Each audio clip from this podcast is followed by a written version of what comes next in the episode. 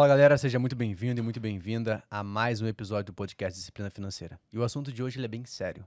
A gente tem visto nos últimos tempos aí, cara, vários órgãos dizendo que a gente tem uma possível recessão na Europa em 2023, recessão nos Estados Unidos, dito pelo próprio JP Morgan, que é um dos bancos mais famosos do mundo, e também a gente está vendo a Bolsa de Valores no Brasil nos últimos dias derretendo depois dessa troca política. E será que de fato a gente vai viver uma nova crise? E é sobre isso que eu quero te falar, para como você se preparar para esse cenário com seus investimentos, com as suas finanças. Mas é claro que hoje a gente tem como convidado Vitor Bueno, que é analista de ações da Nord Research, para comentar um pouco sobre o cenário econômico, o que a gente pode esperar nos próximos anos. Então, Vitor, mais uma vez, seja muito bem-vindo ao episódio do podcast Disciplina Financeira. Muito obrigado, Rafael. Obrigado a todo mundo que está acompanhando o podcast. Para mim é um prazer aí falar sobre investimentos e também mostrar um pouco mais do cenário e tentar traçar algumas projeções aí, como que a gente pode continuar ganhando dinheiro aí, apesar do cenário macro, né? Legal. Vitor, antes de mais nada, quem é o Vitor em alguns segundos? Poucos segundos? eu sou analista de ações na Nord, eu agora toco o produto de small caps, né, o relatório de small caps lá da casa, já trabalhei em outras casas de análise também, eu entrei no mercado financeiro já há alguns anos, sou engenheiro civil de formação, trabalhei muitos anos dentro da construção civil, mas eu já investi há muito tempo e foi realmente uma paixão muito grande, então foi fácil fazer essa transição para o mercado financeiro e meu foco sempre foi realmente é, estudar mais sobre as ações e, e, sempre buscando aí empresas boas e que pudesse me trazer aí bons frutos no longo prazo. Então foi bem tranquila a minha decisão de migração de carreira e estou aí já há alguns anos nesse, nesse mercado e realmente é um mercado apaixonante. E para quem, quem não sabe, assim, de fato, o que, que um analista de ações faz de, de verdade? Ah, o nosso dia a dia é um dia a dia de muita leitura, né, de muito estudo. A gente tem que sempre estar tá muito é, voltado, né, o que, que o mercado, o que está acontecendo no mercado, o que está acontecendo no cenário. É, mas o principal é realmente o que está acontecendo dentro das empresas, né? Porque o nosso foco é sempre uma análise que a gente chama de bottom-up, né? A gente começa de baixo e vai para cima. A gente começa das empresas e a gente vai caminhando para o macro, né? Então a gente sempre, sempre tende a olhar para o potencial que uma empresa tem é, de entregar resultados para a gente no longo prazo quando a gente se torna acionista dela, né? E daí a gente vai migrando ali questões setoriais, questões de macro, como que isso impacta as empresas. Então é muito estudo, é muita leitura, não só das empresas, mas enfim, tudo que sai ali a respeito até de concorrentes, enfim, a gente sempre tem que estar tá muito ligado ali para novas oportunidades e sempre estar tá também atento a tudo que sai das empresas que a gente já recomenda, né? Até para a gente ter um atendimento bom ali para os nossos assinantes, né? A gente sempre a gente tem canais diretos, né, com os assinantes, então é, momentos bons, os assinantes ficam eufóricos, né? Ah, o que, que eu faço? Posso comprar mais? Eu vendo, né? Ou momentos de pânico, né? Momentos de queda, como a gente viu aí recentemente. O que, que eu faço? Vendo tudo, migo para renda fixa, né? O que, que eu faço? Então a gente sempre tem que ter esse acompanhamento direto, né? Saber exatamente o que está acontecendo, se é algo direcionado ali para as empresas ou é algo macro que, enfim, está trazendo essa irracionalidade do mercado. A gente tem que sempre aí alertar os nossos clientes ali e sempre aconselhar a fazer o melhor ali, sempre visando aí o longo prazo, que é aí que as ações tendem a acompanhar o crescimento das empresas. Ótimo, muito bom, muito bom, Vitor. É, talvez o que mais a gente tenha falado nas últimas semanas é de como deverá ser o cenário econômico nos próximos anos. É muito lógico, envolto da situação atual que a gente está vivendo, de uma troca política, de uma visão política também. E eu acho que não só a parte do presidente especificamente, mas de toda a equipe que pode vir a acontecer. Então tem muito, muito receio do que tá para vir, o que, que, pode acontecer. Eu trouxe alguns dados aqui antes de passar para você uhum. falar, né, que a gente tem hoje um cenário para os próximos anos. Né? A inflação em 2022 está em torno de 5%, 4,8%. Os últimos 12 meses, um pouco abaixo de 7%. E a gente vive, no momento que está gravando esse episódio, uma taxa de juros, taxa Selic em 13,75%. Última semana o dólar subiu 5%. E temos a expectativa para 2023. Né? Então tem o Ibovespa que vem, performando no ano ali, teoricamente bem, em torno de 10% na casa. E 72% dos economistas acreditam que uma recessão nos Estados Unidos pode acontecer em 2023. Como eu falei no início, JP Morgan já avisou que teremos uma recessão, só não sabe exatamente quando, mas que vai ter. E o FMI, que é o Fundo Monetário Internacional, já informou que podemos ter uma recessão na Europa. E aí fica, dentro de todo esse cenário apocalíptico, é o que podemos esperar do Brasil em 2023? Boa. Eu acho que essa é a pergunta de um milhão de dólares, né? Todo mundo quer saber, né? Os investidores, quem já está posicionado ou quem quer entrar no mercado, né? Quer saber o que, que vai acontecer, né? Daqui para frente, principalmente analisando o cenário político e o cenário econômico, né? A gente teve uma mudança de presidente recente, a gente viu o mercado até reagindo positivamente, né? Não necessariamente pelo nome em si, né? Mas é tudo que engloba, né? As eleições que aconteceram recentemente, Congresso, enfim, não só olhando para o presidente, até governadores, enfim. Então a gente viu um mercado muito positivo com relação a, ao cenário geral que pode ser que pode ser traçado né, para os próximos quatro anos. Né? Mas é óbvio, a gente está vindo de uma pandemia. A gente está vindo de momentos ali muito delicados da economia global. Países, a gente né, começou né, a elevar nossas taxas de juros até para controlar a inflação no ano passado, então a gente saiu na frente de muitos países, né? A gente vê que esse movimento está sendo feito nos Estados Unidos agora. A gente vê o Fed aí elevando a taxa de juros para conter uma inflação que até o momento não está conseguindo ser controlada. Países da Europa também é, com muitos receios ali também de recessão, enfim, não é só os Estados Unidos, então existe um medo global, né? E, consequentemente, a gente também acaba aqui dentro, internamente, mesmo que a gente já tenha passado por esse ciclo, a gente já encerrou o nosso ciclo de, de alta do, dos juros, né? A gente ainda vive um momento bastante delicado, né? Então, esses, essas incertezas, né, com relação não só à questão global, mas incertezas políticas, incertezas econômicas, isso traz um receio muito grande para os investidores, né? Os investidores eles sempre tentam buscar ali mais informações, mais certezas, mais seguranças para fazer seus investimentos e, e, colher os frutos ali nos próximos anos, né? Então eu acho que para 2023 o que, que a gente vê, né? A gente ainda vê um cenário de juros elevado, a gente não imagina um cenário que a gente vai ver quedas bruscas, né, da taxa de juros, até porque a gente não tem sinalizações muito concretas, né, com relação a políticas econômicas para os próximos anos. Então, provavelmente a gente vai ter ainda um cenário pressionado, inflacionário ainda, é, pressionando aí grande parte das empresas da nossa bolsa, enfim.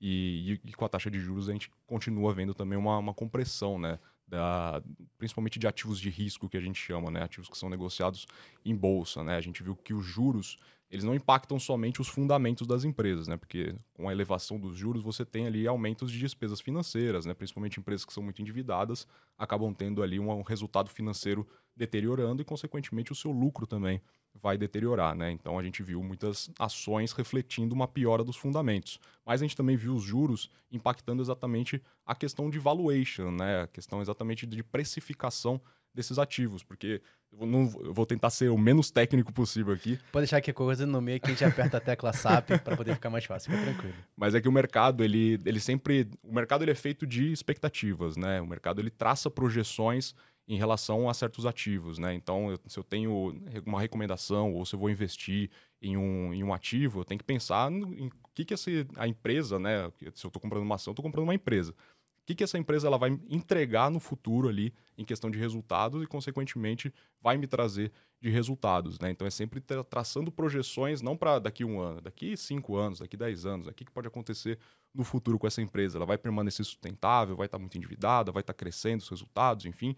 Então, o mercado ele, ele precifica exatamente fazendo projeções e a metodologia mais é, utilizada no mercado para precificar uma ação é exatamente o valuation por fluxo de caixa descontado, né? Então você projeta os resultados e você traz isso ao valor presente descontado de uma taxa, e essa taxa está exatamente englobada ali o, o nossos juros, a, no, a, nossa Selic, né? E quando você tem uma elevação disso, eu vou ter preços justos, né, que eles chamam no mercado, mais baixos. E isso a gente vê uma, uma consequência direta dos investidores ali olhando, sei lá, a gente vai falar uma empresa XPTO que o banco X está recomendando a 100 reais. Aí você vê a elevação do, da taxa de juros isso vai reduzindo o preço justo. Daí vai de, vai de 100 reais para, sei lá, 80 reais, 60 reais. Aí o investidor que está posicionado fala, opa, peraí, mas eu achava que eu ia comprar a 60 e ela ia para 100. Agora você está me falando que eu estou comprando a 60 e vai ficar 60? Então vou vender. Então a gente já começa a ver quedas das ações, né? A gente viu isso muito forte desde a metade do ano passado, né? Então a gente já viu aí muitas empresas sendo impactadas, que nem eu falei no começo, tanto pelos fundamentos, mas também por conta dessa questão de, das ações né, serem impactadas. Porque a gente viu muitas empresas, inclusive, que continuam tendo ali bons fundamentos, continuam entregando fortes resultados, mas que as ações foram muito impactadas pela irracionalidade do mercado nessa questão dos juros, não por causa dos fundamentos. Então, e... eu, Pode, pode falar. Não, sem problema. Mas isso é legal de você comentar, porque também quando a gente tem é, uma elevação da taxa básica de juros, é muito natural que o investidor, principalmente o investidor pessoa física, né? Eu falo que, cara, o nosso conteúdo aqui é muito para pessoa física comum. Né? Então, o investidor que está começando, que já tem pouco tempo ali, vamos botar, cara, tem um, dois anos, então entrou num cenário muito complicado também de investimento, ou entrou um pouco antes da pandemia, se preocupou. E quando você vê uma taxa de juros mais alta, ele acaba querendo fazer uma migração muito grande, né? Ele vai sair da renda variável, vai buscar renda fixa ali, uhum. porque na cabeça dele se considera ter mais oportunidade Exato. com menor risco. Exato. Né? Então, Isso também acontece, né? Não, total. Mas, mas ao mesmo tempo, como você falou, as empresas elas, elas foram impactadas pela questão dos juros mais altos, mas ao mesmo tempo muitas delas se mantiveram com o mesmo fundamento. Exato. E quando como você o, pegar a sua fala, cara, a gente não a gente quando investe numa ação, eu estou comprando uma empresa. Então eu me torno, né, sócio daquela empresa, que é uma coisa que a gente escuta muito. Então calma aí. Então por que, que eu estou olhando só para o preço de tela? Uhum. Né, eu tenho que identificar o fundamento e entender se faz sentido eu ficar ali 2, 3, 5, 10, 15, 20 anos com a empresa. Né? É, exatamente. Tem essa, essa questão da rotação de portfólio, né? Principalmente para os investidores que estão começando na Bolsa de Valores, é muito comum que a gente veja essa fuga né, de, de capital, né? Ah, eu entrei muito. Porque a gente, o que acontece, acontece, né? A gente teve um boom muito grande na nossa bolsa de valores. Nossa bolsa ainda é muito embrionária, né? Se a gente for olhar para a bolsa nos Estados Unidos, a gente está falando de uma bolsa que tem 50% da população que investe nela, mais 50%, 60%. Aqui no Brasil é 2%. Então, e esses 2% chegaram depois de um boom muito grande de muitos investidores pessoa física entrando, né? Taxa de juros estava em 2%. Sim. Agora a gente tem uma taxa de 13,75, né? Então, 2% é tudo uma relação de risco e retorno. Pô, mas 2%, beleza, que eu não tenho risco investindo no, num tesouro direto ou num CDB, enfim, mas e o retorno? É quase nulo, né?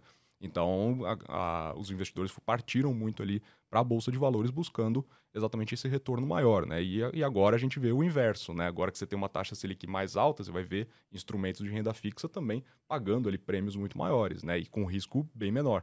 Então a gente vê aí agora os investidores migrando ali para renda fixa, mas é aquilo que, que você mesmo falou, né?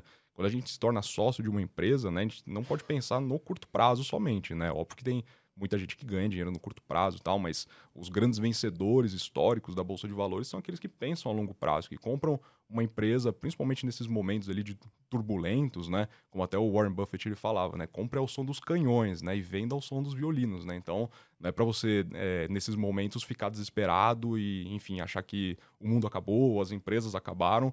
Você tem que estudar as empresas, obviamente, saber se realmente elas têm bons fundamentos, se elas têm ali é, capacidade de se manterem sustentáveis no longo prazo, mas esses momentos são oportunidades, né? Para a gente comprar mais barato é, as ações para a gente se tornar sócio delas, né? Então, eu acredito que no longo prazo, quem está olhando para a Bolsa de Valores agora é, com olhares de paciência e olhares de, de, esperança também, né, com relação ao que essas empresas podem entregar, pode fazer é, ótimos negócios, porque as empresas, depois dessa elevação da taxa de juros, caíram muito, né? E a gente vê empresas aí, principalmente as menores, né, tiveram ali impactos ainda maiores, né? A gente vê as grandes empresas que ainda se mantiveram ali com preços ali razoáveis, né? Não, não sentiram tanto essa elevação dos juros. Então, a gente vê muitas oportunidades no mercado e aquilo, quem olha agora para a bolsa e vê oportunidade, vai ser aquele que vai colher ótimos frutos ali nos próximos anos.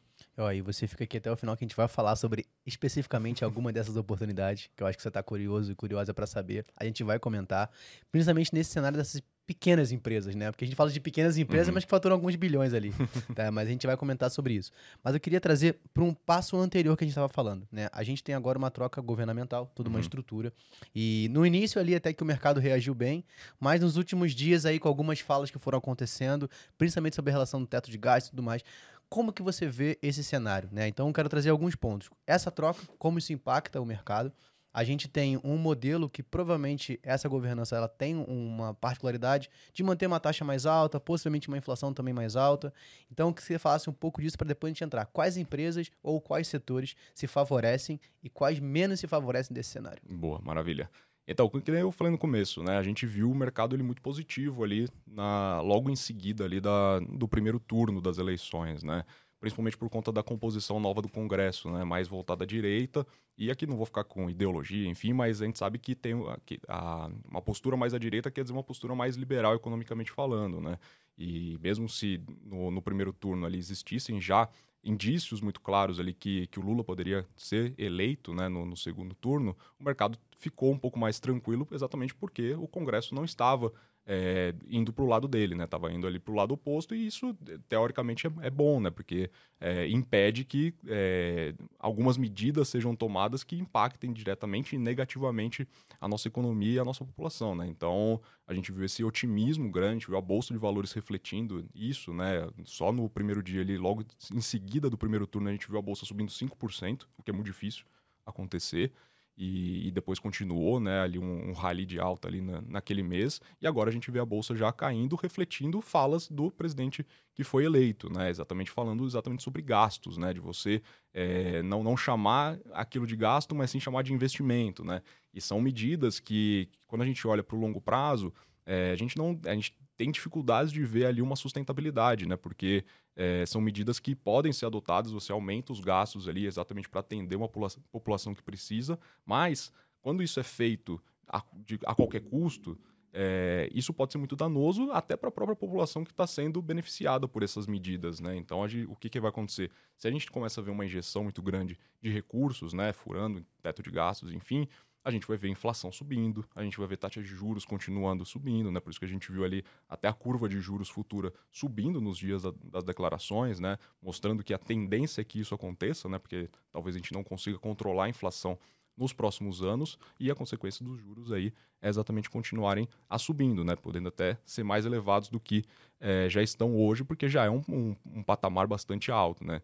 Então isso acaba sendo bastante prejudicial também para a bolsa, né? Porque a gente, por todos esses fatores que eu havia comentado, isso traz aí um certo pessimismo, né, com relação aos ativos de risco e o mercado está refletindo exatamente é, esses, esses fatores, né? Então são pontos ali que a gente precisa estar tá atento, a gente precisa estar tá lendo muito também sobre isso, que nem eu falei no começo. A gente não pode também só olhar para as empresas em si, a gente precisa também analisar o que está acontecendo em volta delas, né? Para saber se elas vão continuar entregando crescimento, entregando bons resultados, apesar do cenário. Né? Então, acho que é muito importante a gente ver as próximas sinalizações para ter uma ideia mais clara, né? firmar aquilo que pode acontecer nos próximos anos. Ainda está um cenário aquele muito é, incerto, nebuloso, né? que, que o mercado ainda não sabe muito bem se isso realmente vai acontecer né? ou se foi apenas ali algum um teste né? para ver até onde o mercado pode ir. Mas acho que é, é momento de, de aguardar. Para mim, não é momento de, de, pânico mesmo. E esses momentos que nem eu falei no começo, momentos de queda bruscas, né, que nem a gente viu aí nos últimos dias, são cenários aí que principalmente para as empresas que continuam com bons fundamentos, são cenários de oportunidades. E isso que é interessante quando a gente fala do mercado, né, e fala dessa análise, porque por mais que a gente possa olhar para um cenário que está duvidoso, nebuloso, mas que tem muita informação, às vezes muitas informações ruins para uhum. o mercado em si. E aí não é, não está relacionado que ah, o mercado é contra o social ou vice-versa, não, calma aí, é todo o enredo que funciona e o mercado ele vai funcionar como um braço para que qualquer outro cenário funcione melhor. E, e, isso é uma fala que talvez, em muitas das vezes, existe um extremo que fala, não, não é assim que funciona. Mas, cara, se a gente tem as empresas crescendo, automaticamente essas empresas vão precisar de mais funcionário, e mais funcionários, eles vão aumentar a sua capacidade de renda, e, é, cara, é um ciclo que, inevitavelmente, só quem não, não consegue ver uhum. ou não uhum. quer ver de fato, né? A gente teve até o índice de pobreza, foi o menor que chegou em 2020, cara, uhum. num cenário totalmente complicado. Então a gente vê o quanto isso é, é importante.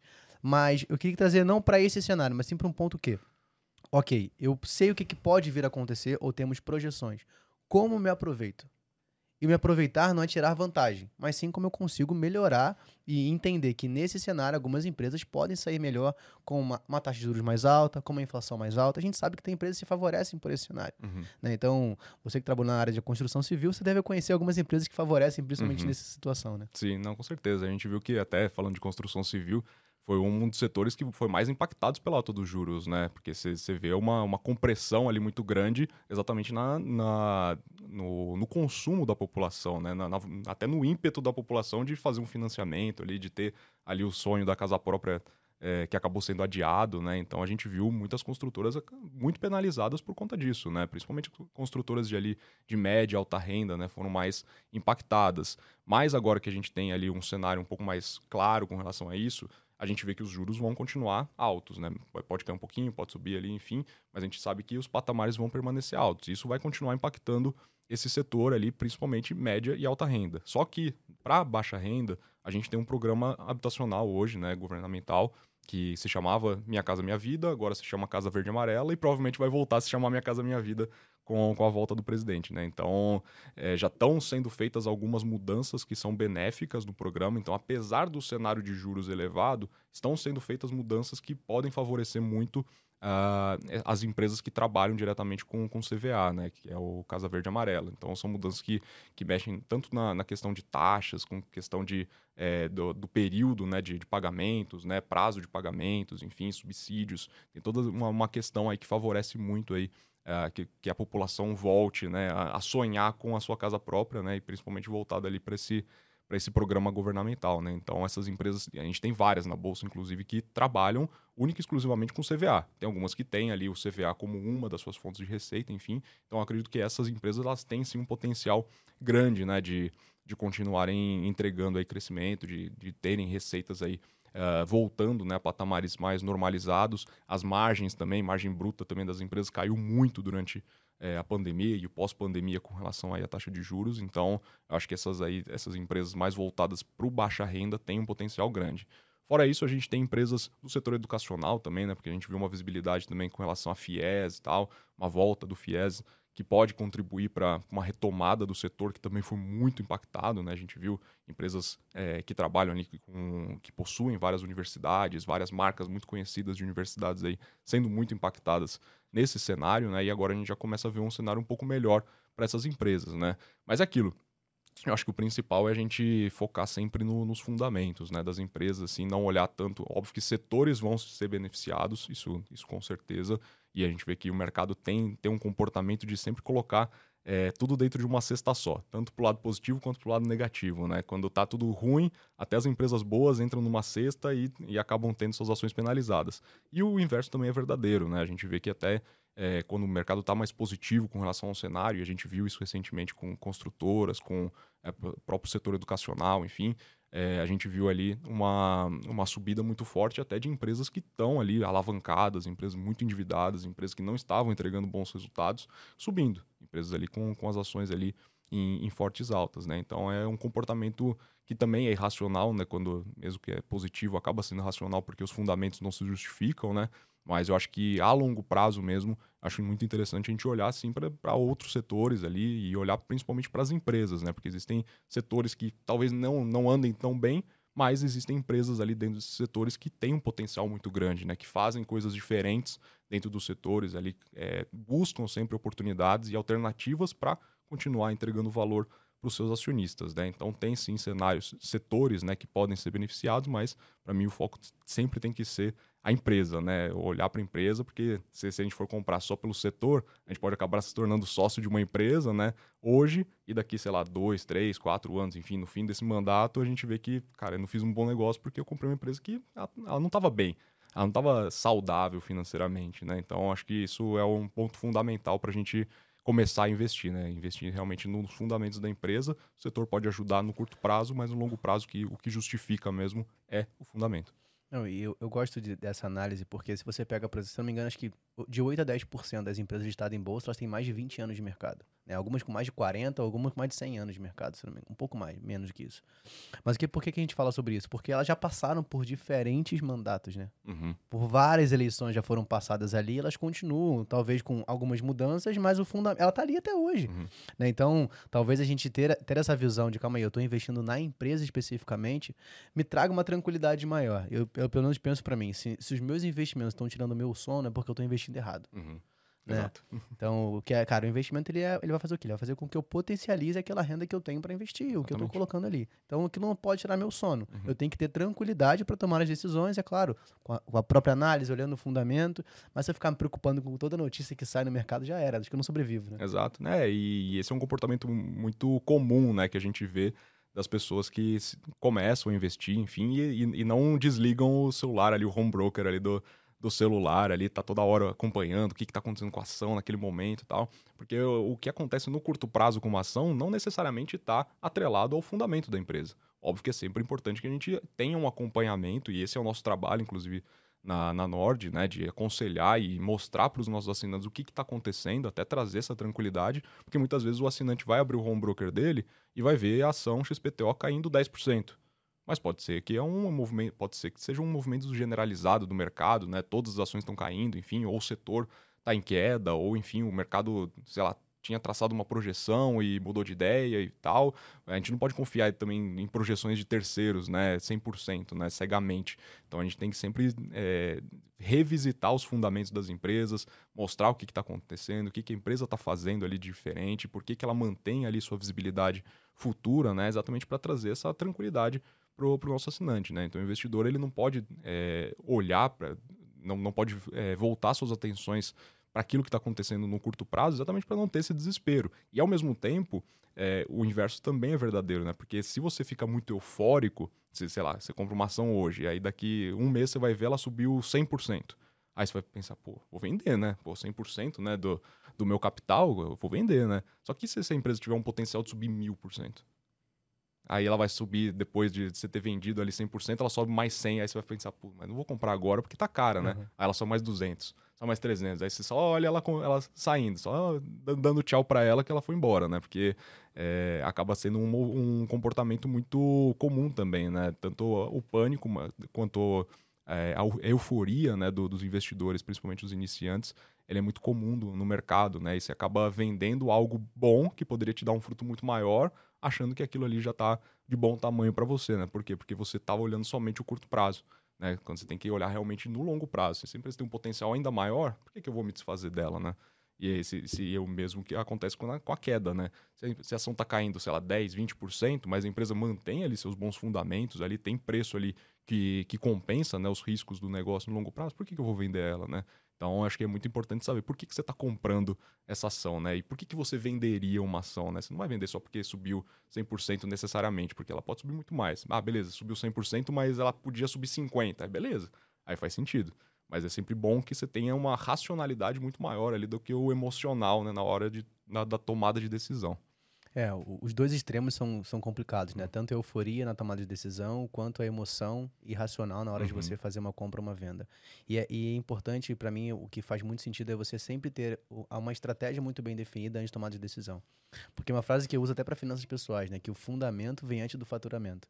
Então não importa apenas olhar para o resultado final se eu não tenho, não sei o porquê que eu estou fazendo aquilo, se eu não tenho uma estrutura bem determinada. Uhum. Se eu tenho uma estrutura bem determinada, eu tenho ali a minha estratégia de investimento, a minha alocação de ativos, como vai ser, aquilo me dá mais tranquilidade de tomar decisão.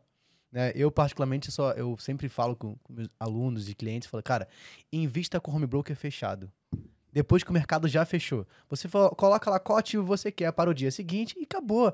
Por quê? Porque você não fica vendo aquelas, aquelas uhum. cores ali, aqueles números alterando, sabe? Então você já tirou duas coisas da sua cabeça: a impaciência e a ganância. Uhum. Já você já eliminou esses problemas. Então Sim. uma coisa vai fazendo sentido. Então, são macetes que você pode utilizar para que você não tome decisões equivocadas, né? Não, total, total. Acho que quando a gente fica, muito preso né, no que está acontecendo ali naquele exato momento ali, quando eu abro um gráfico ali dentro do home broker e vejo sabe, no dia uma movimentação muito brusca, né, de, de baixa ali, eu falo, cara, o que, que eu fiz da minha vida, né? Olha onde eu fui colocar meu dinheiro e tal. Aí eu vendo aí no dia seguinte ela sobe tudo de volta, né? E volta pro preço de, de entrada, ou sobe ainda mais, e aí eu fico é, com a famosa dorzinha, né? Na, na consciência, aquele peso na consciência de ter vendido. Então acho que é muito importante a gente realmente tirar, né? Esse, quanto mais a gente puder evitar ter ganância, né? E quanto mais a gente puder ter disciplina, né? É, melhor a gente vai ter ali no, no, no, longo prazo ali, melhores serão nossos resultados, né? Melhor vai ser ali o nosso fruto que a gente vai colher, né? Então a gente tem que sempre eliminar essa questão de ganância, de, de pressa, né? De, de impaciência, né? Que isso é um comportamento natural do, do, do, do ser humano, né? Não vou nem falar do investidor, isso é nosso, né? É, dessa impaciência, ansiedade, né? De a gente querer sempre o resultado no, no menor prazo possível, né? É, porque a gente sabe que bolsa de valores compensa aqueles que são pacientes, né? Compensa aqueles que não, não ficam é, tanto no, no, pânico quanto na euforia. Eles sabem se controlar, controlam a ansiedade tanto para o lado bom quanto para o lado ruim e eles entendem que, que eles estão fazendo bons negócios comprando empresas boas, né? Então é foco no fundamento, a empresa continua ali mantendo visibilidade, olha para o preço, obviamente, para ver se. Porque é tudo uma relação de, de, de preço e fundamento, né? Se os múltiplos, principalmente, que a gente olha muito, né, compensam né, os riscos da empresa, não tem muito motivo para a gente realizar a nossa posição, né? Tanto quando ela cai quanto ela, quando ela sobe. É, e é uma frase que é muito dita pelo mercado, né? Que em momentos de queda, o dinheiro sai da mão dos impacientes para os pacientes. Né? Exatamente. Né? Então é importante que você, eu e você, sejamos os pacientes, né? Os que têm disciplina financeira, têm a clareza e conseguem aproveitar as oportunidades. Exatamente. A gente estava falando mais antes, né, Vitor? Até a gente preparar esse conteúdo, trocar essa ideia, né? Que chega uma hora que a gente tem que definir, né? O que é joio e o que é trigo. Uhum. Né? Foi até uma frase sim, que você utilizou. Sim. E aí eu não sei até que ponto você consegue falar especificamente, mas o que, que você hoje enxerga como oportunidade no mercado. Uhum. Né? Não sei se você pode pode citar o papel ou não, mas o que, que você vê como oportunidade? Claro, claro. Então, eu acho que esse é o nosso, nosso trabalho, né? Exatamente mostrar para o assinante, porque muitas vezes o assinante, né, o investidor é, que está na bolsa, ele tem uma, uma outra profissão. Né? Tem, são, são poucos ali aqueles que vivem realmente de mercado, né? Então, sei lá, a gente tem assinantes que são médicos, engenheiros, enfim, é, motoristas, tem uma, uma, infinidade de profissões ali que a gente atende, né? Nossos assinantes, investidores que vêm mandar mensagem no, no, Instagram também pedindo alguns conselhos, dicas tal. Então, você, não. A grande parte das pessoas não tem tempo para ficar olhando fundamento de empresa, analisando as empresas. Tem gente que gosta, tem gente que, que é um hobby para pessoa ficar analisando depois, que, depois do trabalho, né? Volta para casa ou ver, vídeo no YouTube e tal. É, e gosta sempre de, de buscar né, boas oportunidades aí, fazendo aí uma, uma lição aí por conta própria, né? Então. É, só que é uma minoria, né? Grande Sim. parte não, realmente não tem tempo e esse é o nosso trabalho, né? De analisar e buscar essas oportunidades do mercado exatamente separando o que é joio e o que é trigo, né? O que, o que não compensa e o que realmente compensa, né? Então, que nem eu falei, nosso foco é sempre longo prazo. Nosso foco é ganhar dinheiro no, no longo prazo, porque é, é onde a tendência é, acontece, né? A tendência das ações de, de acompanhar os resultados é no longo prazo. Curto prazo, o que a gente vê lá movimentando, caindo 5, sobe 5, 10, 10 para baixo, 10 para cima, enfim, isso é irracionalidade do mercado, né? Isso é comportamento, é mau humor ou um bom humor também do mercado no curto prazo, de acordo com o que está acontecendo naquele exato momento. Que nem eu falei, não necessariamente tem a ver com o fundamento da empresa.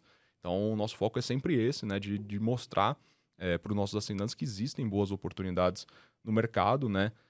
Analisando seus fundamentos e sua visibilidade de, de, crescimento, né? Então é muito bom e muito interessante que a gente analise exatamente isso, né? Analisar empresas que são saudáveis, empresas que já estão entregando bons resultados, que estão entregando crescimento, empresas que têm ali uma alavancagem, um endividamento é, baixo ou pelo menos controlado, né? Para um longo prazo esse crescimento se manter sustentável. Então é sempre importante a gente não olhar somente para o setor, que nem eu já falei também, mas olhar para empresas, existem empresas dentro de setores que são mais impactados por alta de juros que continuam sendo boas oportunidades, né? Então é sempre bom focar. Eu gosto muito de olhar para empresas que crescem, tá? Eu, até antes de, de entrar no, no relatório de Small Caps, eu, eu, eu, eu era auxiliar no relatório de empresas de crescimento e o nosso foco era sempre buscar empresas que podiam crescer apesar do cenário macro, né? Então, a gente tem um cenário macro aí que impactou alguns setores específicos. Um, além do de construção, que foi muito impactado, a gente teve o setor do varejo. A gente viu Magazine Luiza, Americanas, Via, enfim, muitas dessas empresas terem as ações aí caindo 90%, 85%, mas não foi um comportamento só das ações, porque o juros estava impactando as empresas, os fundamentos das empresas. Só que dentro do setor do varejo existem alguns segmentos que mantiveram ali um crescimento, né? Porque muitos deles se beneficiaram até por mudança de comportamento, né? Então a gente tem setores resilientes como o setor de joias, que não deixou de, de, de, de, entregar ali bons resultados, as empresas que atuam nesse setor continuaram a crescer, empresas como é, setores, né, segmentos dentro do setor do varejo, como segmento de pet, né, porque se beneficia de, um, de um, uma mudança de comportamento da população, de humanização do, de animais de estimação, as famílias postergando ali é, o desejo ali de ter, de ter filhos tal, e, e a gente viu que foi um, um, crescimento mais acelerado até na pandemia, né? Pessoas mais em casa, queriam ter uma companhia tal. E a gente viu que o, o mercado pet explodiu muito, né? Empresas como a Pets, por exemplo, que está na Bolsa de Valores, também tiveram ali, seus resultados muito beneficiados por conta disso, apesar do cenário de juros. Então, estou é, falando isso só para mostrar que dentro de setores que foram muito prejudicados aí nesse cenário macroeconômico, tem alguns segmentos que foram beneficiados e empresas que estão dentro desses segmentos acabaram também sendo beneficiadas, né? E apesar do que acontece com as ações, as empresas continuam lá com os fundamentos é, presentes, com a visibilidade ainda muito boa ali para os próximos anos. Então, eu acho que é, é, olhar isso, né? Olhar, obviamente, o que pode se beneficiar no, no curto prazo, né? Mas nunca deixar de, de, focar no que acontece, no que vai acontecer no longo prazo, que é aí que realmente a, a magia da bolsa de valores acontece. Top. O Vitor, no início você estava falando que hoje o seu foco, né, a gente estava conversando, além de analista de ações, você toca toda a operação na parte de small caps, né, dos relatórios. E talvez para quem ouviu isso, assim, cara, o que, que, que estão falando? Né?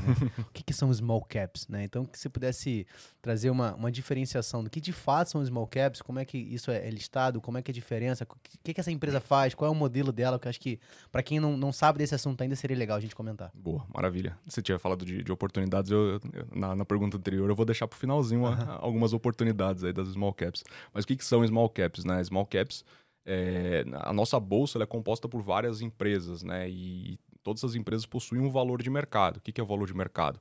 É você pegar o preço de uma ação e se multiplicar pelo número total de ações que elas têm em circulação dentro da, da bolsa, né? E tem empresas que têm um valor de mercado alto e tem empresas que não têm um valor tão alto assim, né? Até antes da, do segundo turno, a gente tinha uma Petrobras com um valor de mercado de meio trilhão de reais, né? Agora caiu para, sei lá, 350 bilhões, continua muito alto, né?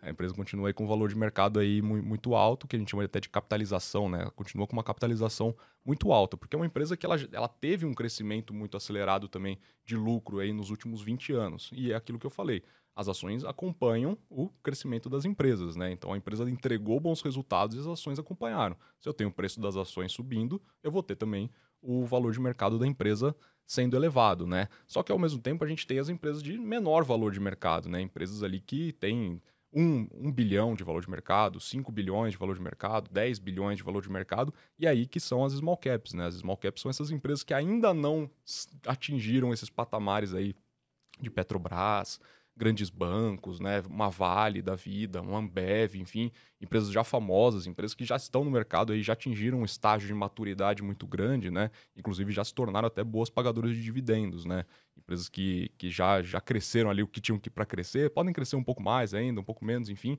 mas essas são as empresas que já podem distribuir mais os seus lucros para os acionistas, que são exatamente os dividendos, né? Porque então, Mari continue distribuindo, né? Dependendo exato. da situação, porque não querem que a Petrobras distribua todos os seus dividendos, exato, né? Exato. Mas não vamos entrar em tanta polêmica aqui, a não ser que você queira falar, mas. mas que eu vou te cortar, porque é, é um cenário. Cara. Sim, você fala, sim. cara, a empresa está crescendo, então automaticamente ela tem uma quantidade maior de lucro, ela pode uhum. distribuir mais dividendos, e esse dividendo ele sai para todo mundo. Não, não só para os investidores, né? Mas Exato. enfim. Não, não, mas é isso mesmo, é isso mesmo, porque é, uma Petrobras e até as outras petroleiras, né, que a gente viu, se, se beneficiaram do, da alta do petróleo por conta da guerra no, no leste europeu, né? Então a gente viu aí o, o preço do barril do petróleo explodindo, né? E consequentemente você tem uma, uma empresa que exporta é, que tem uma exportação muito grande, né? É, você vai ver ali, obviamente, com a commodity subindo, você vai ver a receita subindo também, né? Então, os resultados, eles acabaram inflando muito, né? Quando você tem um crescimento de resultados, você tem um crescimento ali do lucro. E é exatamente de onde vem os dividendos, né? Então, a gente viu aí um pagamento muito alto, né, de dividendos aí por parte dela. Da Vale também, teve um crescimento ali na, na, um pouco an anterior, né, do, do minério de ferro. A gente viu também pagamentos muito bons, bancos também é, mesmo com questões de inadimplência, alguns bancos mantiveram bons pagamentos de dividendos. Então, essas empresas que têm um potencial realmente de, de trazer esse retorno para o acionista ali através do, da repartição dos seus lucros, né? Só que daí é aquilo que eu falei, né? Daí a gente tem também essas empresas que já atingiram esse estágio de maturação, mas tem empresas que ainda estão no, no, caminho, né? Ainda estão, não vou falar engatinhando, mas são empresas que ainda estão ali no estágio ali de crescimento e ainda vão atingir essa maturação. Algumas delas nem vão atingir esse estágio, né? Algumas delas vão se perder no meio do caminho e são as que a gente não vê oportunidade. Mas o nosso foco e o meu foco ali dentro do relatório de Small Caps é encontrar empresas que vão se tornar o que a gente chama de blue chips, né? Que são essa, essas grandes empresas, né? Empresas que têm capitalização aí de 50 bilhões, 100 bilhões de valor de mercado, né? Então, são empresas, as small caps são exatamente essas empresas que possuem um valor de mercado menor. É, enfim, é, o, o, que define uma small cap não tem a ver com o fundamento dela, porque existem boas small caps e existem small caps bo é, não tão boas assim, né? Então, a gente tem que sempre olhar para aquelas que são boas que têm potencial de ter um valor de mercado elevado, porque suas ações vão acompanhar os seus resultados, né? Então, a gente tem um limite de até Alguns falam 10, alguns falam 15 bilhões em valor de mercado, né? Esse é um limite ali máximo para mais small cap. Então a gente sempre busca ali entre 10 a 15 bilhões de valor de mercado, mas é aquilo. Né? O, o, importante é a empresa crescer, né? O importante é a empresa ali manter bons fundamentos e ter esse potencial aí de deixar de ser uma small cap. Eu gosto de falar que, para mim, small cap boa é aquela que não se conforma em ser uma small cap. É aquela que vai buscar crescimento, que vai continuar entregando bons resultados e a tendência é que suas ações acompanhem e, consequentemente, o valor de mercado vai ser elevado. Se vão se transformar numa Petrobras da vida com centenas de bilhões, não sei. Mas é, o que ela tem, a, que eu sempre vou buscar é empresas que vão deixar de ser small caps aí num, num longo prazo aí de, sei lá, alguns anos. Legal. É, eu peguei aqui um dado para a gente poder falar de small cap especificamente. Né? Se a gente pega o principal índice, né, o ETF, que replica small cap, que é o small uhum. 11, ele teve retorno desde 2000, 2008 para cá de 351%. E se a gente pega o BOVA 11, uhum. que é o próprio ETF que replica o Ibovespa, que uhum. são a cesta de produtos de, de, empresas que tem ali, teve um retorno de 207%. Né? Então a gente viu os small caps crescendo muito uhum. mais, mas como você falou também nas quedas, teve uma queda muito maior. Exato. Mas aí, primeiro ponto, né, que eu trouxe algumas perguntas aqui. É, quais são as principais vantagens de eu investir nessas empresas? Eu acho que a principal vantagem é essa que você falou mesmo, né? Um potencial maior de valorização. Que nem eu falei, empresas é, maiores, empresas que já estão consolidadas dentro dos seus mercados, são empresas que podem trazer valor para os seus acionistas através de proventos, através de dividendos, através de juros sobre capital próprio, enfim. Então, a empresa ela já tem lucros muito maiores, né? É uma empresa já estabilizada, ela pode fazer uma distribuição maior ali para os seus acionistas, né? Agora, as small caps, que eu falei, são empresas que ainda estão caminhando para se tornarem empresas grandes, né? São empresas que ainda estão ali no processo de maturação, no processo de crescimento, né? E a consequência disso é exatamente esse potencial maior de valorização, né? O, o grande valor que eles podem trazer para o acionista hoje é um maior potencial das suas ações se valorizarem, né? Tem algumas que pagam bons dividendos já, a gente tem algumas small caps que já entregam ali bons dividendos, mas o grande foco mesmo é a valorização. Quando a gente olha para uma small cap, a gente olha para valorização. Então, que nem você falou, é, tem um potencial também maior de, de, você tem um risco maior, né, das ações caírem né, no curto prazo. Você tem, porque o mercado ele tende a olhar, principalmente em cenários turbulentos, né? É, um cenário macro né, mais turbulento, ele tende a olhar para empresas que já entregam resultado. Então ele vai olhar para uma Petrobras, ele vai olhar para um, um, um, banco, um grande banco, uma Vale, enfim. Por isso que a gente viu o, o Ibovespa aí segurando até quedas fortes nesse cenário aí de, de elevação da taxa de juros, né? Porque essas empresas acabaram segurando muito aí as quedas mais aceleradas do mercado. Só que as small caps acabaram ficando um pouco de lado, né? Deixaram é, um pouco de lado porque ainda vão entregar resultados. Né? O grande valor de uma small cap, né, pelo menos das principais small caps, está nos lucros que ela vai dar no futuro. Né? Então ela não entrega já esse resultado tão sólido para o seu acionista e, consequentemente, o mercado no curto prazo, ainda mais nesse cenário, tende a preferir aquela que já entrega. Né?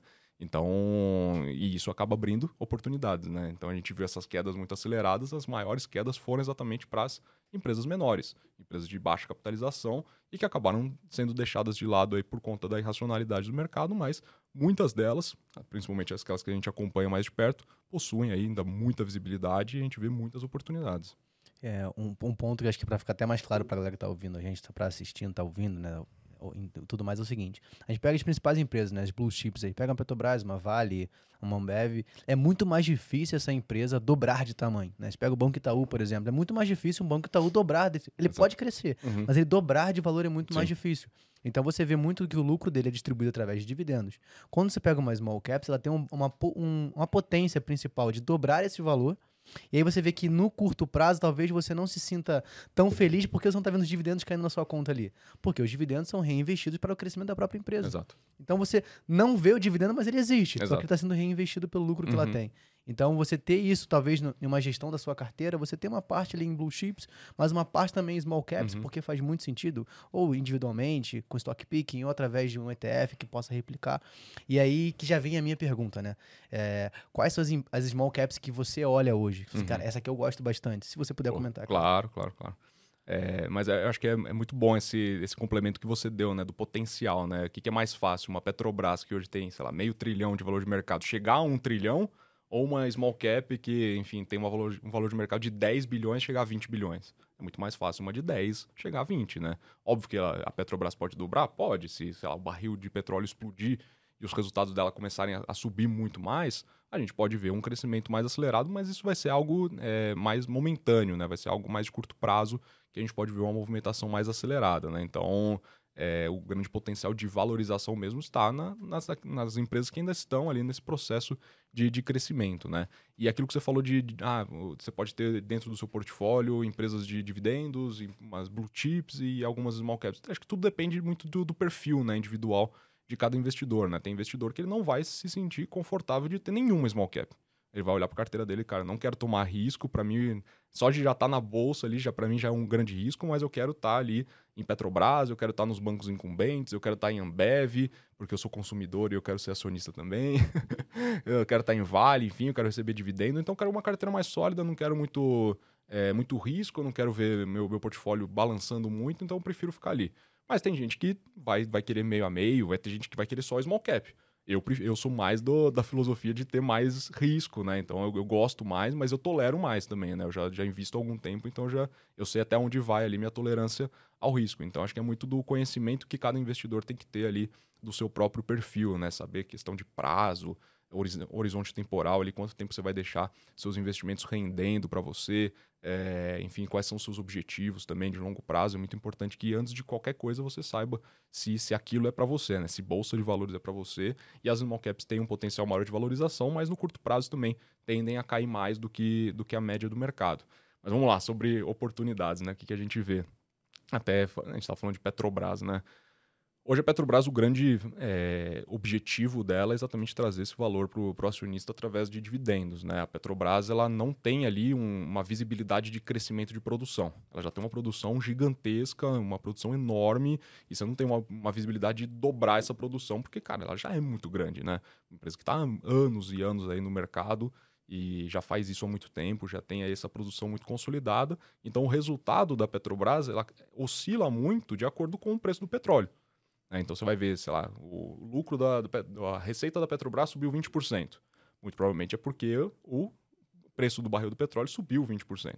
E também está atrelado a dólar, enfim, é uma empresa dolarizada por exportar muito, né? Então, são esses os dois fatores que interferem né, nos resultados aí, principalmente da, da Petrobras, exatamente o preço da commodity e, e o dólar, né? Só que a gente tem outras petroleiras menores hoje que eles compram os campos maduros da, da Petrobras e fazem trabalhos de redesenvolvimento nesses campos para aumentar a produção. Então são empresas que focam tanto no, num crescimento inorgânico, que a gente chama de compra né, de, de novos campos, né? São processos de M&As que a gente que a gente olha, né? Que a empresa busca, não só da Petrobras, mas de outras petroleiras também grandes de fora do país, compram esses campos e fazem processos aí de crescimento orgânico, exatamente investindo ali em novas perfurações, é, redesenvolvimento e revitalização desses campos e acabam aumentando a sua produção. Então, quando a gente olha ali aumento ali de resultados, não é só, não depende somente da commodity, depende também do, da, do potencial que ela tem de aumento de produção, né? Quanto que ela está aumentando a produção dela é, em relação ao trimestre anterior.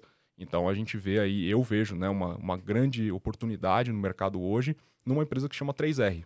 A 3R ela comprou nove campos da Petrobras nos últimos anos. É uma empresa que, que vem acelerando muito aí seus planos de, de M&A, né? Já acelerou muito, né? Ela entrou na Bolsa de Valores em 2020 e, e ela fez essas aquisições aí muito, de uma maneira muito acelerada, né? Num processo de desinvestimento da Petrobras, de vendas de campos maduros. E, e ela já vem entregando aí esse, esses resultados, já está se transformando em resultado, né? Porque ao passo que ela vai, ela vai comprando, ela vai colocando esse, esses ativos em produção. E ela está já trazendo aí uma produção crescente muito grande, os resultados estão sendo acelerados, né? Então, é uma empresa que vem trazendo essa visibilidade e ela não para somente na aquisição, né? Ela comprou os campos e um dos R's, né? Ela se chama 3R, porque são vários R's ali de, do, do lema dela, né? E o primeiro é exatamente redesenvolvimento. Então ela está re, de, redesenvolvendo esses campos e aumentando a produção que já, já é elevada. Então ela tem ali é, uma visibilidade dada a produção atual de 45 mil barris diários, mas esses, esse número pode chegar a 100 mil barris diários. Então é uma visibilidade de dobrar uma produção que ela já tem.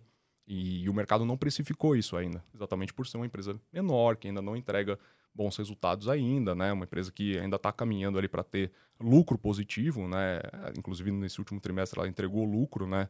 é, revertendo um prejuízo que ela tinha entregado no terceiro tri do, do, ano passado, mas é uma empresa que já mostra aí receitas maiores, não se beneficiando somente do aumento da commodity, mas exatamente da produção. Então, para mim, isso é muito importante. Empresas que crescem apesar do macro, apesar da commodity, apesar do, do dólar, enfim, empresas que estão ali voltadas ali para aumento de produção. Eu acho que isso é muito importante a gente colocar na, na conta, né? E a 3R, para mim, dentro das small caps, é a empresa que tem maior visibilidade de crescimento e, consequentemente, para mim, é a maior oportunidade da bolsa, porque eu olho para o preço dela, não vejo que o mercado precifica bem esse crescimento futuro. Perfeito. Vitor, é, bater um, um bate-bola aqui rápido, que eu acho que são perguntas que é legal da gente fazer e a galera tem muita curiosidade. Né? Então a gente falou que hoje, hoje o, o, cenário que você mais olha, mas qual foi o melhor retorno que você já teve com os small caps? Até uma, uma história é... engraçada, né? Eu, eu casei em setembro do ano passado, né? E, enfim, é, você é casado? Sou. Você sabe que casamento é caro, né? É. e, e, eu precisava ganhar dinheiro, precisava arrumar dinheiro, né? Pra pagar as contas do casamento e tal. As contas estavam chegando, né? E, e, a receita não estava vindo na mesma proporção. E eu precisava dar um jeito, né? Pra, pra fazer ali, para pagar o casamento e pagar o meu sonho da minha esposa, né? E aí eu olhei pro meu carro, o meu carro olhou para mim e eu falei, ah, vou vender meu carro, né? Aí eu vendi meu carro e eu falei, cara, não vou deixar esse dinheiro parado, não. Ainda foi bem no, no começo ali, no começo do ano passado, né? Quando os juros ainda estavam aumentando, né? Mas as empresas já estavam entregando ali bons resultados, já estavam voltando ali, se recuperando da pandemia, né? Eu falei, cara, eu vou, acho que eu vou investir uma, uma graninha, né? É, e ver, né? ver, ver o que que dá, né? E foi muito louco, porque eu ia investir eu, uma parte de, desse dinheiro, pensando exatamente no, no, longo prazo, né? Mas uma parte eu ia é, dar uma brincada, né? Digamos assim, exatamente para pagar ali o, as contas do, do, casamento, né? E eu comprei duas small caps que, que o plano que eu tinha para, sei lá, 5, 10 anos, eles me entregaram em um mês. Eu comprei Eternity e comprei Positivo que, que era uma empresa que eu já vinha acompanhando, já tinha na carteira tal, mas eu fiz essa compra e, cara, foi questão de 15 dias eu dobrei o patrimônio que eu tinha investido, né? E eu falei, cara, é, Acho que no, uma parte eu vou levar para o longo prazo, mas uma parte eu vou ter que usar aqui para pagar o, o, meu casamento, né? Então. É, você garantiu o futuro, mas você preparou bem o presente. Exato, né? exato. Não, não façam isso em casa, tá? Legal, cara. E, Vitor, hoje, assim, qual a sua empresa favorita? Você falou da 3R. Uhum. É, tem, teria outra que também é a sua favorita, só para a gente ter um contexto diferente? Uhum. Ah, cara, eu, eu gosto. É, para mim, a 3R é, é que tem um grande potencial de crescimento, né? Mas existe um risco ainda de execução, né? Uma empresa que, quando a gente olha para as pequenas petroleiras, né? A gente não tem só a 3R, a gente tem PetroRio, que é uma empresa muito queridinha pelo mercado. Eu gosto muito de PetroRio também, uma empresa que, que já reduziu muito o risco dela, né? Porque já vem entregando aí também um forte crescimento aí do, dos seus números. É, a gente tem Petro Recôncavo, enfim, a gente tem essas, essa, gama aí de, de petroleiras aí muito grande, né? Uh, mas, cara, olhando para outro setor, é, olhando para o agro, né? Tem uma outra empresa que também começa com três, que chama Três Tentos.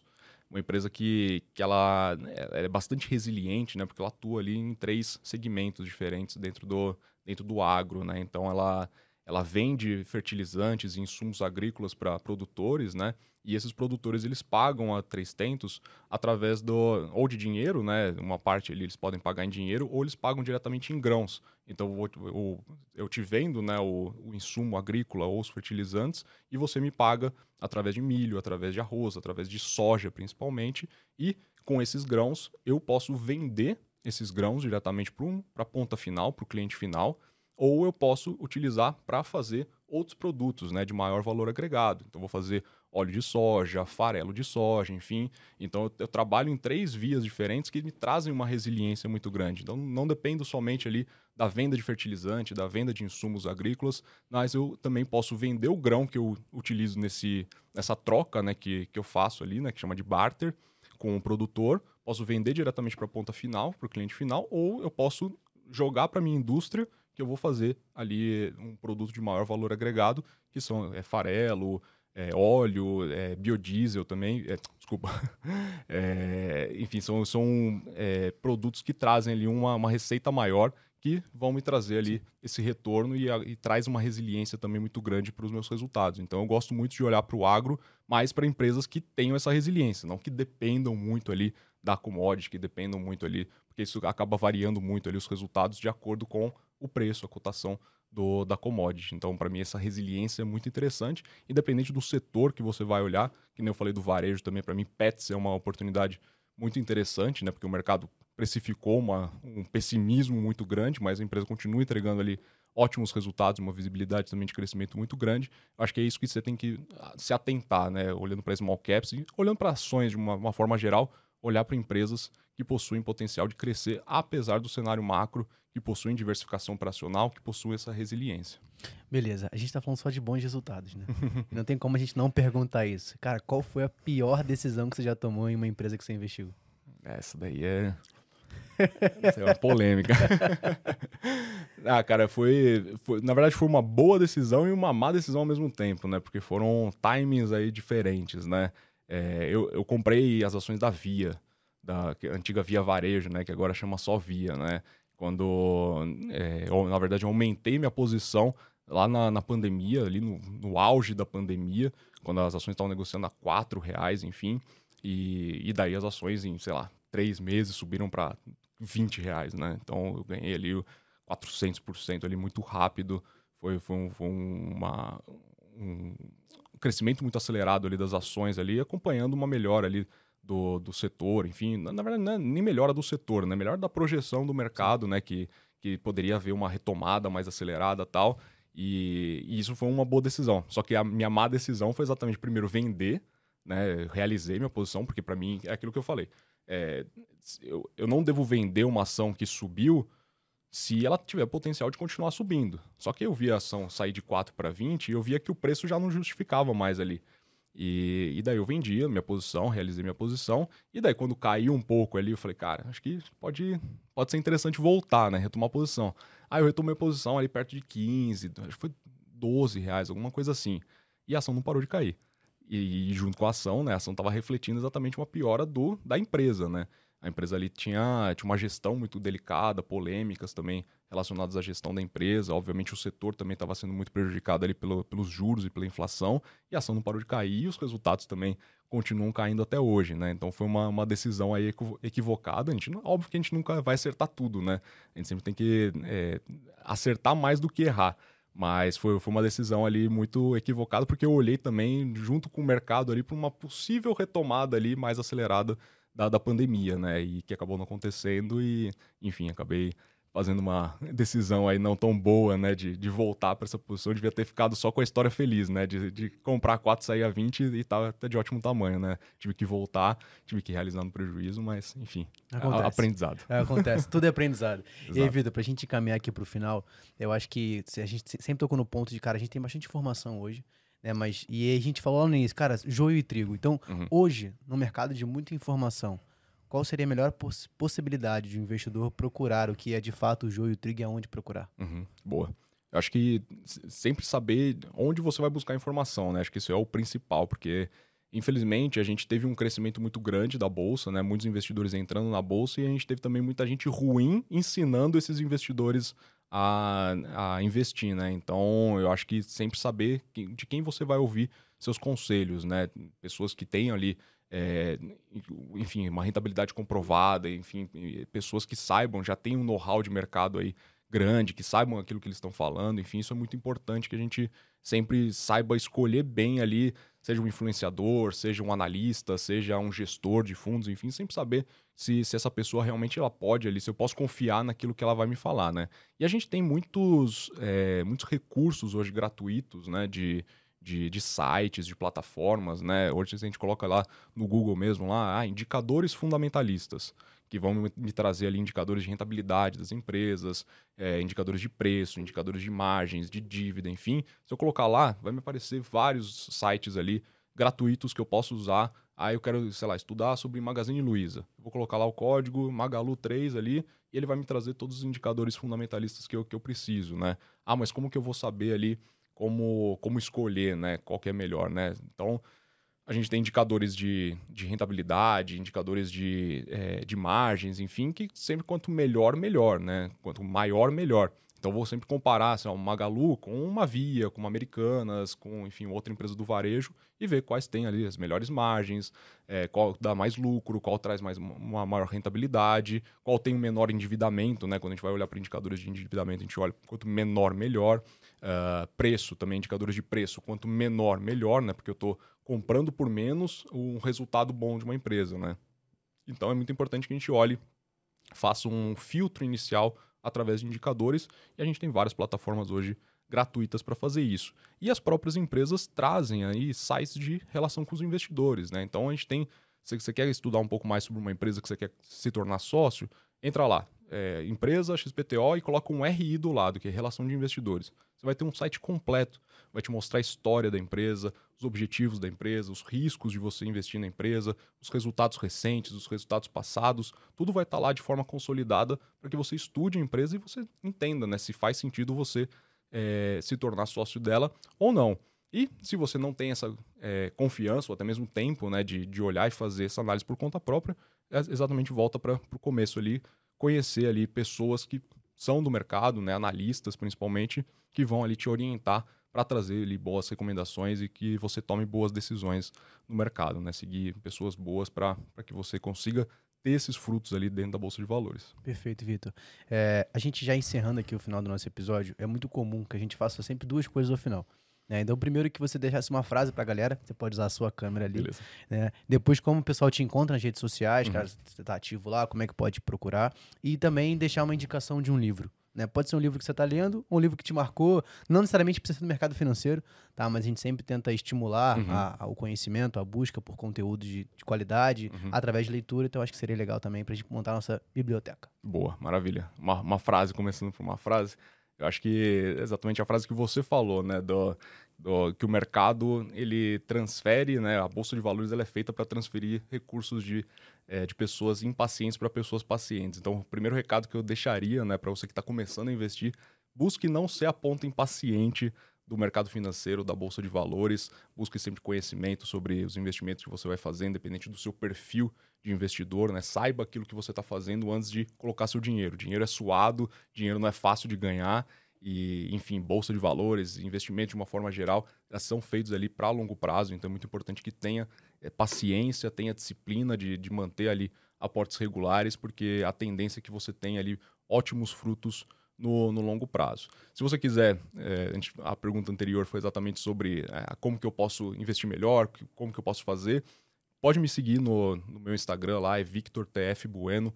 Eu respondo todas as pessoas que me mandam dúvidas, questionamentos. Pô, Vidão, eu quero investir em tal empresa, o que, que você acha tal. Se eu já tiver estudado a empresa, vai ser um prazer enorme eh, te dar ali um, um guia né, sobre, sobre as companhias, eh, se são realmente bons investimentos, ou se pode me falar uma empresa, eu posso te falar uma outra que é melhor, eh, mas eu estou ali realmente para ajudar, porque esse é meu principal objetivo. Né? Quando eu entrei no mercado, a gente não tinha muitas informações, foi, era, um, era um ano ali, eu já invisto há muitos anos, então a gente não tinha plataformas gratuitas, a gente não tinha, enfim, conteúdos gratuitos ali de qualidade, então eu estou realmente dentro desse mercado para ajudar aqueles que estão começando a ganhar dinheiro. Então pode me chamar lá, Victor TF Bueno, vai ser um prazer te ajudar. E, e um livro, essa é, é difícil escolher um, né? É difícil.